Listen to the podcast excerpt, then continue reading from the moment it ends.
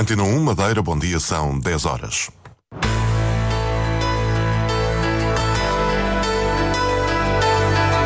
Antena 1 Madeira.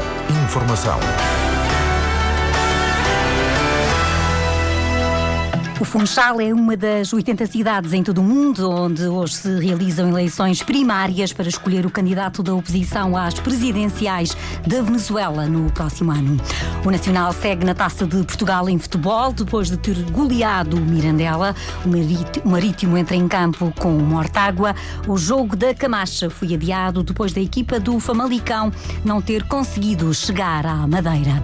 São muitos e muitos dias de sons e palavras. A Rádio Pública na Madeira tem emissões contínuas há 56 anos. São os títulos às 10 horas da manhã, neste domingo 22 de outubro. Diário Regional, edição de Celina Faria, com operação áudio de Paulo Fernandes.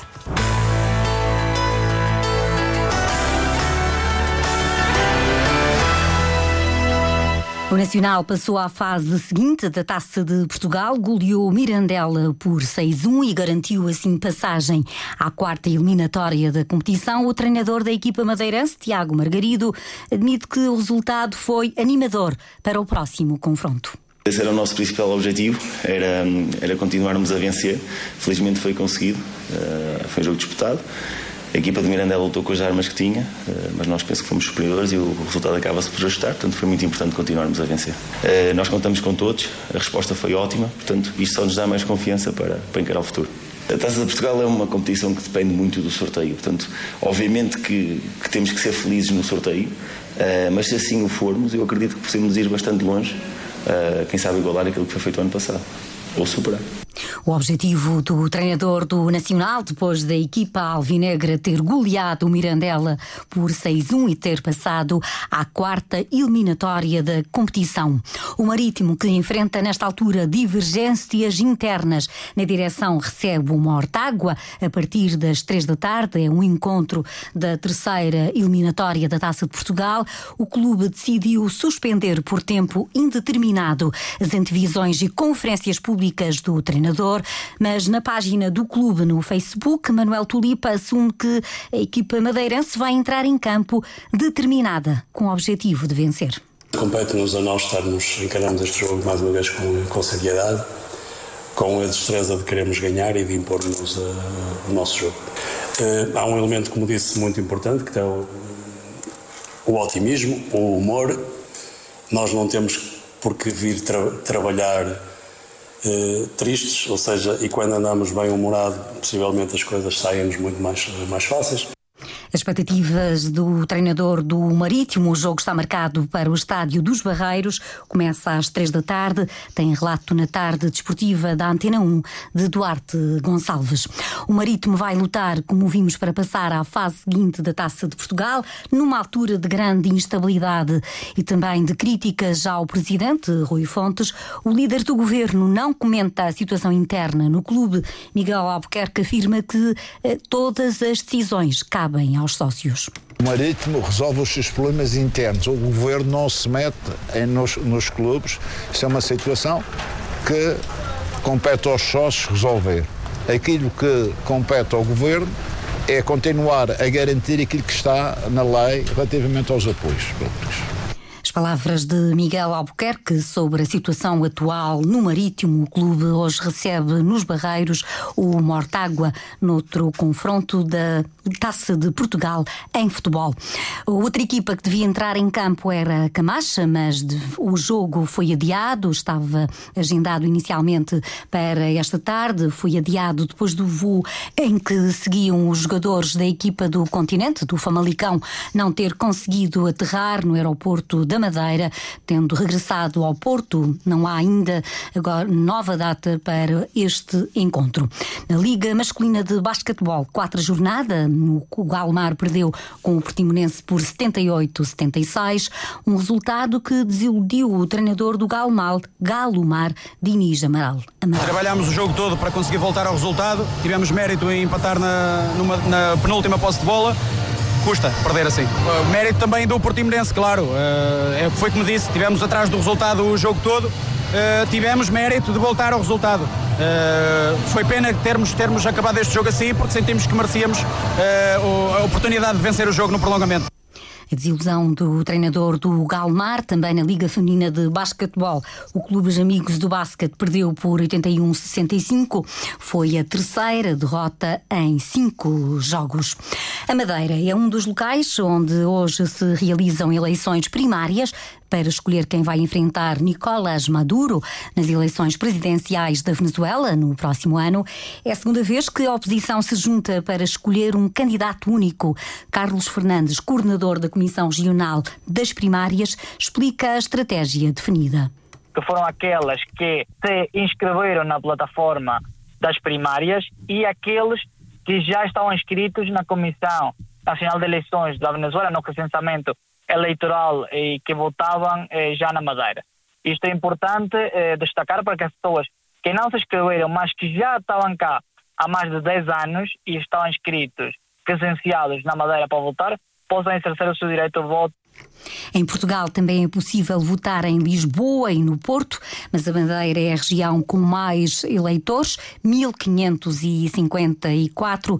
Carlos Fernandes explicou quem pode votar até às seis da tarde nas quatro mesas instaladas no átrio da Câmara do Funchal. É um mecanismo que a oposição venezuelana encontrou para termos um candidato único para as próximas eleições eh, presidenciais que estão previstas para o ano 2024.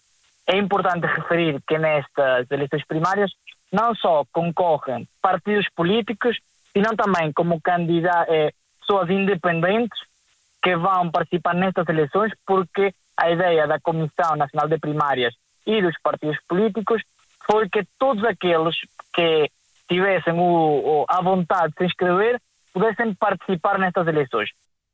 Existem 10 candidatos, mas Maria Corina Machado, que foi desqualificada para exercer cargos públicos, é que lidera as intenções de voto, como anunciou, como uh, Carlos Fernandes, ouvido pela jornalista Lilia Mata.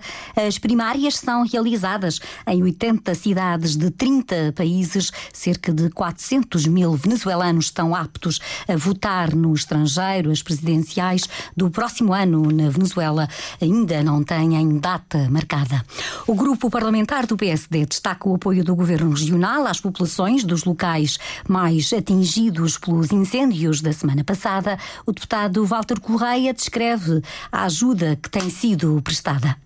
O Governo Regional tem mantido no terreno várias equipas de trabalho eh, que visam não só normalizar o fornecimento de energia elétrica e de água potável às habitações, às empresas e aos espaços públicos, como também na limpeza das estradas regionais e, e com uma atenção especial aos saludos sobraceiros, de modo a assegurar-se que a circulação rodoviária faz com a normal uh, segurança. Uma garantia ouvida durante uma visita dos deputados do PSD ao Conselho do Porto bastante atingido pelas chamas na semana passada.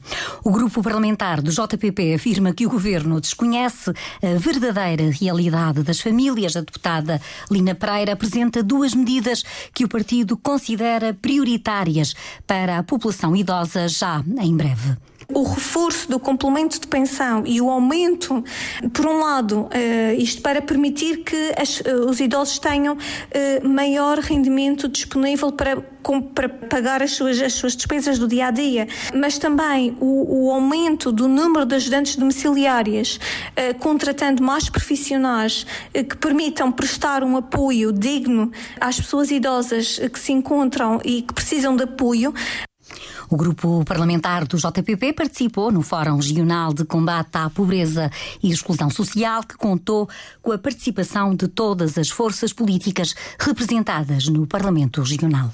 Entra hoje em funcionamento o emissor regional da Madeira. É com o maior prazer que a emissora nacional pode dar satisfação a um desejo há tanto tempo formulado pelos habitantes desta preciosa parcela do território nacional. Foi assim há 56 anos, já às 11h30 da manhã, abriu o emissor regional da Madeira da emissora nacional na Rua dos Netos, no número 27. Estúdios da Madeira da emissora nacional.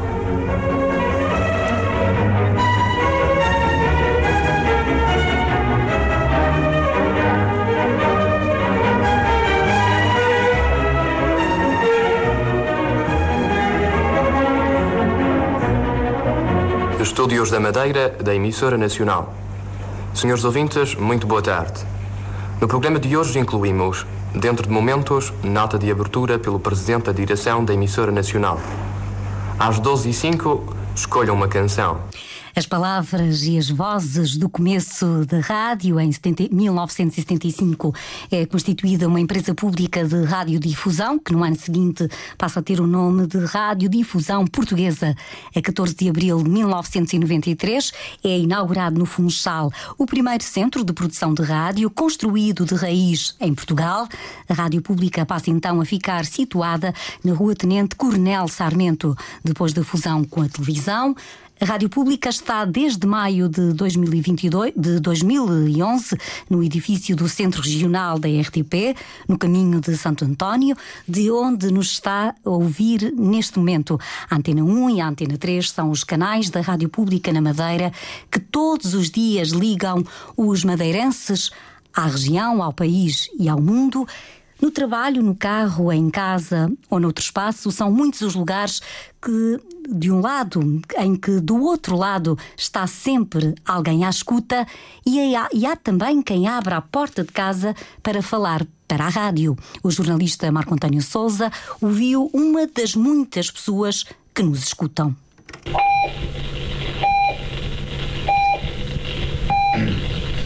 São sons que invadem diariamente a casa de Leopoldina Araújo. A mulher residente no Jardim do Mar faz uma confissão. É ouvinte assídua da Rádio Pública. E eu ligo o rádio, geralmente está na, na antena 1. Para mim é uma companhia durante a noite, quando estou acordada e ali é, obtenho informações e música, faz-me companhia. E gosto de alguns programas aí especificamente. Gosto da Marta Cília, por exemplo, a Hora 10, mas não escolho diretamente os programas que quero ouvir. Uh, estou na, na cozinha, estou na minha vida e ali está a rádio. Explica também porque prefere a rádio à televisão. O som e o outro, eu vou, estou na rua, no jardim, estou, venho à cozinha, ando na minha vida e estou a ouvir em todo lado. A televisão uh, são programas específicos e há coisas que se eu quero ouvir tenho de parar. E a rádio eu não preciso parar. Continuo a fazer o meu trabalho, a minha vida, e ali está uma companhia. A Madeira está nomeada para melhor destino insular do mundo. As votações decorrem até 17 de novembro. Eu costumo dizer às pessoas, para mim, as minhas notícias não são as da televisão, são as da rádio. Conhece outras pessoas que fazem da rádio uma companhia diária. Eu tenho uma irmã com 80 e tal anos, tenho outra senhora com 90 anos que também ouve rádio durante a noite. Com esta idade, acordam às 5 da manhã e ligam a rádio. E eu acho que isto é muito importante, porque uma pessoa está na cama, agora tem que estar a ver televisão, eh, os ecrãs que também não são assim tão aconselháveis durante a noite, e a rádio é só uma questão de estar a ouvir. Leopoldina Araújo, ouvinte que vê na Rádio Pública a companhia do dia a dia.